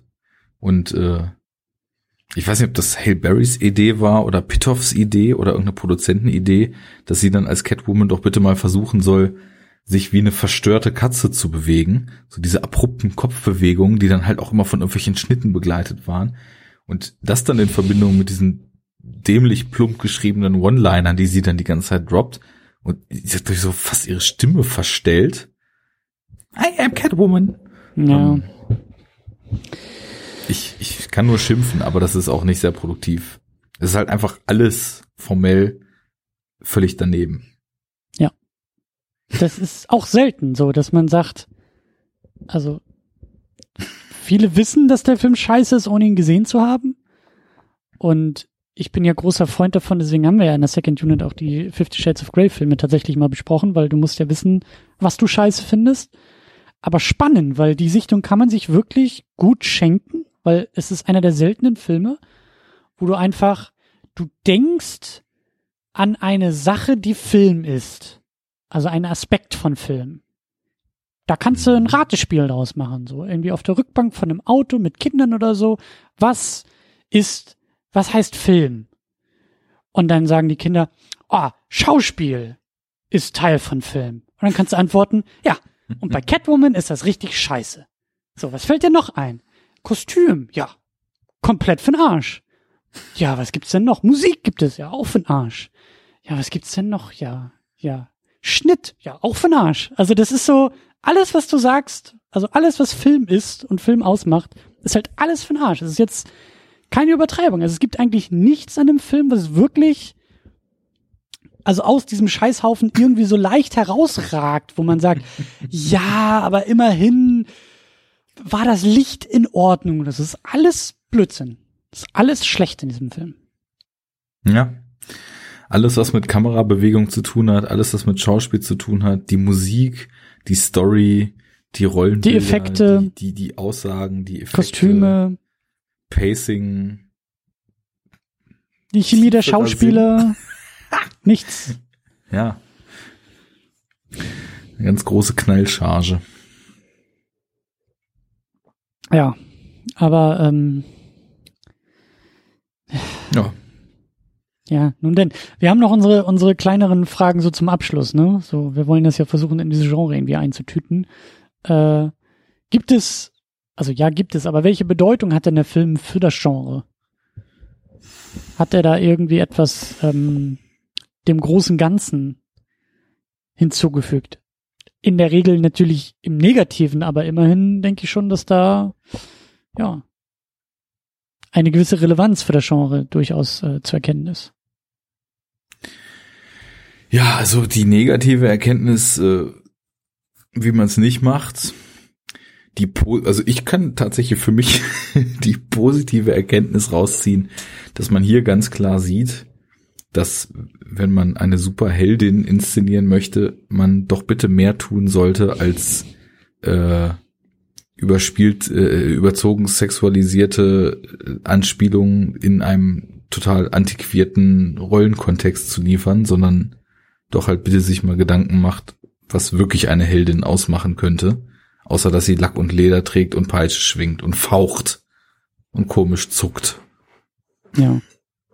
Ja, aber. Aber leider hat sich das ja niemand angenommen in der Folge, also das ist wahrscheinlich doch eher ein negativer Punkt wir kommen, glaube ich, erst jetzt im Jahr 2018 nehmen wir es auf. Im Jahr 2017 ist Wonder Woman rausgekommen. Im Jahr 2019 wird Captain Marvel ins Kino kommen.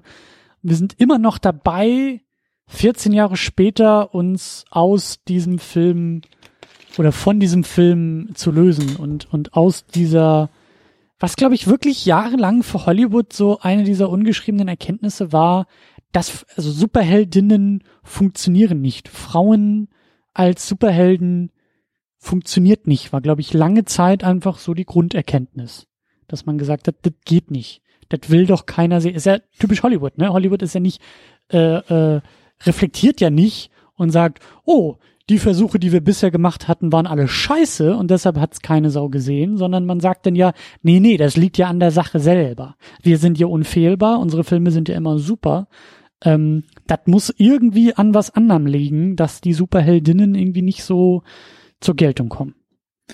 Ja, das ist halt ein Riesenfach, Fass, was man da aufmacht. Äh, dann kannst wirklich die Kreise ziehen und fragen, ja, wer war denn damals so das Top-Publikum für solche Filme? Ich würde jetzt mal so sagen, zwischen 10 und 30, äh, 98 Prozent männlich und die restlichen zwei Prozent sind mit reingeschleppte Freundinnen es ist ja leider eben so, dass diese ganzen Klischees und diese ganzen vermeintlichen Schubladen irgendwann mal aus einer abgebildeten Realität entstanden sind. Das Problem dabei ist halt immer nur, dass sie dann als unumstößlich gelten. Und ich glaub, wenn ich da, wenn ich dann höre, dass das äh, in in 2017 irgendwie noch Leute auf die Barriere gehen, irgendwelche Spackos und sich aufregen, dass in einem Game wie Horizon Zero Dawn äh, man nicht die Möglichkeit hat, mit einem Mann zu spielen, sondern nur ein Mädel spielen kann, und äh, wie solle man denn dann als Mann so ein Spiel spielen und äh, dann da noch Identifikationspotenzial mit der Hauptfigur haben? Das ginge ja gar nicht. Und äh, ich mir dann nur denke, was für Lappen seid ihr? Ähm, aber das ist ja irgendwie auch, also solche Meinungen liest du dann ja auch zu solchen Filmen. Und wenn dann halt irgendwie Anzugträger sagt, du, also unser 98 Prozent männliche Teenager-Publikum, die können auch jetzt keine Frau vorsetzen. Also wenn, dann müssen die aber auch was zu sehen kriegen. Dann kommt halt so eine Scheiße bei raus. Und äh, das ist dann völlig unabhängig davon, ob der Film jetzt irgendwie finanziell ein Erfolg ist. Äh, die, die, der Nachgang dann eben auch nicht unbedingt äh, bestärkt wird, da mehr in die Richtung zu gehen. Wenn halt dann vom schlechtesten Film aller Zeiten geredet wird, dann ist genau dein Argument wieder da. Es liegt ja dann halt natürlich daran, ja, Das ist jetzt, weil wir da was mit einer Frau gemacht haben. Hm. Und äh, nicht mal drauf zu gucken und zu sehen, dass man da halt einfach alles falsch gemacht hat, völlig egal, ob da jetzt eine Frau mitspielt oder nicht, weil sowas wie der Devil wurde ja dann eben auch als Worst Ever irgendwie in den gleichen Topf mitgeworfen. Da lag es ja dann auch nicht daran, dass es eine Frau war. Also. Ja.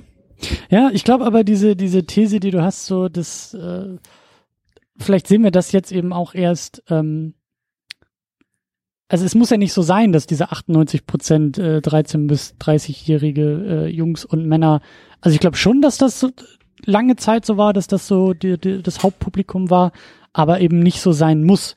Ich glaube, so Filme, ich, ich kenne jetzt die Zahlen nicht, aber ich glaube, so ein Film wie Wonder Woman, der durchaus sehr erfolgreich war in den USA, ähm, hat einfach auch mehr Mädels, glaube ich, ins Kino geholt und auch von sich aus mehr ins Kino geholt. Oder guck dir ein, ein ähm, Black Panther an äh, aus diesem Jahr, aus diesem Frühjahr, der ähm, über den werden wir auch noch sprechen und unabhängig von der Qualität des Films, das ist aber der erfolgreichste Superheldenfilm in den USA aller Zeiten.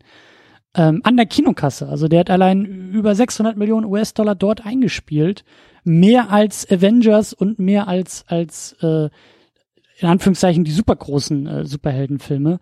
Und ähm, da hätte man auch lange Zeit sagen können, oh, wir haben es doch mit Stil versucht und äh, Shaquille O'Neal hat gezeigt, äh, äh, es liegt halt, äh, es interessiert sich halt keiner für schwarze Superhelden und deswegen brauchen wir das gar nicht wieder anrühren. So, ja, eben nicht. So, das Interesse kann schon da sein. Du musst es halt nur irgendwie erreichen. Du musst dein Publikum ja. auch wirklich erreichen und kannst nicht halt irgend so einen Quatsch dahin produzieren und dann sagen, ja, also das liegt jetzt aber am Publikum, äh, dass das jetzt nicht äh, abgeholt wurde. So. Nee, das, also ich meine, jetzt sind sowieso völlig andere Zeiten, aber kurze Recherche im Background. Erster Artikel, den du gleich findest, ne? ich habe jetzt mal Wonder Woman äh, Gender Viewers einfach gegoogelt. Screen Rant Artikel Wonder Woman Box Office Success driven by older and female moviegoers. Und dann findest du halt eine Studie, dass eben dieses 18- bis 25-jährige Zielpublikum dann eben normalerweise irgendwie mit so circa 65 Prozent Male ist und bei Wonder Woman war es halt mal even. Und das wäre ja eigentlich auch einfach genau das, was man anstreben würde. Dass ja. halt alle diese Filme gucken, wenn sie denn diese Filme interessieren und ähm, das nicht halt irgendwie so die ja, dann da gehen auch wieder ganz viele Klischeeschubladen auf, aber irgendwie die, die geekigen, pickligen kleinen Jungs sind und äh, da eben ihre Sparte gefunden haben, sondern warum, warum halt nicht alle? Ja. Aber da muss es auch eben auf eine Art und Weise gemacht sein. Ich kenne jetzt Wonder Woman eben nicht, wo ich mich dann als Frau eben auch äh, als Zuschauerin ernst genommen fühle, ne? Und nicht das Gefühl habe, so ich darf dann eben dabei zugucken, wie die äh, primären und sekundären Geschlechtsmerkmale meines biologischen Geschlechts da eben für Exploitation ausgeschlachtet werden und äh, das darf ich halt entweder besabbern oder dann eben mir einen anderen Film angucken so. Ja. Also der Film selbst hat eigentlich äh, gar nichts irgendwie so für das Genre geleistet, also Catwoman jetzt. Ja. Ähm, aber glaube ich schon ein Diskurs äh, lange Zeit bestimmt und irgendwie als so ein, als so ein, als so ein Fixpunkt oder als ein Aufhänger, von dem man sich halt irgendwie erst jetzt versucht zu lösen. So, das, also, mhm. der hat gewirkt. So, der hat irgendwie, äh, ja, einen Status sich erarbeitet und dieser Status muss erst noch überwunden werden. So, deswegen glaube ich schon, dass der da auch irgendwie Teil dieser Diskussion sein muss, aber wie so oft in letzter Zeit irgendwie am Rande. Und ich meine, die Gretchenfrage, die wir ja immer auch, auch immer stellen wollen, ist so, gehört der Film denn überhaupt in diese Genre, in den Kanon der Superheldenfilme? Ähm, und da hast du vorhin auch schon was Interessantes gesagt. Wir sagen ja immer, Superhelden sind für uns Helden, die halt mehr wollen als irgendwie das eigene Bankkonto oder ähm, das äh, geliebte Mädchen von nebenan retten. So, die brauchen einen größeren Antrieb. Und den hat den Catwoman überhaupt? Ja, sie kriegt, also es wird zumindest behauptet, dass sie den dann später kriegt, weil während der Recherche ihres eigenen Todes findet sie ja dann ein zweites Mal diese ganze Nummer mit der Todescreme daraus und äh, tut ja dann zumindest äh, etwas dagegen, dass diese Creme dann veröffentlicht wird. Also äh, sie stellt sich dann schon in den Dienst der größeren Sache. Das muss man dem Ganzen schon geben, auch wenn es völlig aus dem Nichts kommt und äh, absolut krude etabliert ist, aber drin ist es schon. Okay, okay. Aber gehört der Film dann ins Genre? Würdest du den dazu zählen? So formal irgendwie ja, ja, schon. Ja, das ist eben so der Punkt, dass wir, wir können das ja nicht an der Qualität eines Films festmachen. Der Film ist halt totaler Müll, aber irgendwie gehört das schon dazu. Ja. So, wir, wir haben die klassischen Beats, die irgendwie erfüllt werden müssen. Ne? So ja. die klassischen Story Beats geht der ja auch durch, obwohl der sich da nur sehr lieblos dran abarbeitet. Aber klar, Origin Story und dann gibt's so die äh, Superheldenmontage und am Ende das springt Kostüm. sie das Kostüm. Am Ende springt sie da irgendwie auf das äh, Häuserdach und äh, wackelt mit ihrem Hintern gen Mond und äh, in, in, in eine neue Nacht hinein. Mhm. Gut. Haben wir. Haben wir das. Können wir von der ewigen Watchlist streichen. Ja, es gibt so Filme, da weiß man ganz genau, die Pflicht habe ich jetzt erfüllt und dabei bleibt es dann auch für den Rest meines Lebens. Kennst du dieses Buch uh, 1001 Movies You Need to See Before You Die. Das kenne ich. Ich möchte gern, ich möchte gern ein Buch schreiben, wo dann dieser Film auch drin wäre. 1001 Movies You Need to Die Before You See Them. ja. 1001 Movies rated below watching a white wall. Ja. Oder so. Okay. Ich danke dir für diese Diskussion.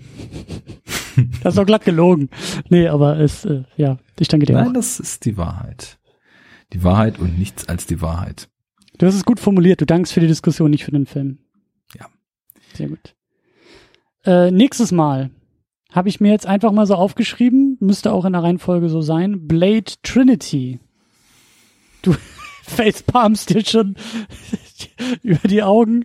Äh, so schlimm? Ich kenne den ja noch nicht. Ja, das Problem war ja jetzt auch bei Catwoman, der war halt auf in, in, unter keinem Aspekt so bad it's good. Ja, so bad it's bad. Ja, und Blade Trinity schlägt da glaube ich in die gleiche Kerbe. Naja, es gibt Ryan Reynolds. Der wird uns ja noch ein paar Mal begegnen. Stimmt, der hat einen echt langen Weg, bevor der endlich mal einen Hit in einem Genre haben konnte. Das stimmt schon. Ja, sehr leidensfähig, der Mann, ja. Gut, dann äh, ja, machen wir auch die Blade-Trilogie zu. Nächstes Mal. Ja. Gut, dann äh, ja, verabschieden wir uns hiermit aus dieser ähm, Deutschstunde aus dem äh, Deutschunterricht mit Superhelden. Wir, äh, würde ich sagen, schwingen uns jetzt auch in enges Latex, äh, werfen die Maske auf, holen die Peitsche aus dem Schrank und klettern einfach mal aus dem Fenster, damit wir jetzt schön hüftenschwingend in die Nacht starten. Also alles vor Klettern aus dem Fenster war jetzt nicht so die Abendbeschäftigung, die ich irgendwie geplant hatte. Also ich dachte, Aber das war genau man. die Abendbeschäftigung. Ich dachte, ich dachte, das war sowieso immer noch jeden Abend. Aber gut. Arne, ich danke dir und ich äh, wünsche dir eine gute und erholsame Nacht. Die wünsche ich unseren Hörern auch. Und tut euch eingefallen, guckt nicht Catwoman. Ja, das, das kam jetzt ein bisschen spät, diese Warnung, aber ja, bis zum nächsten Mal. Tschüss. Tschüss.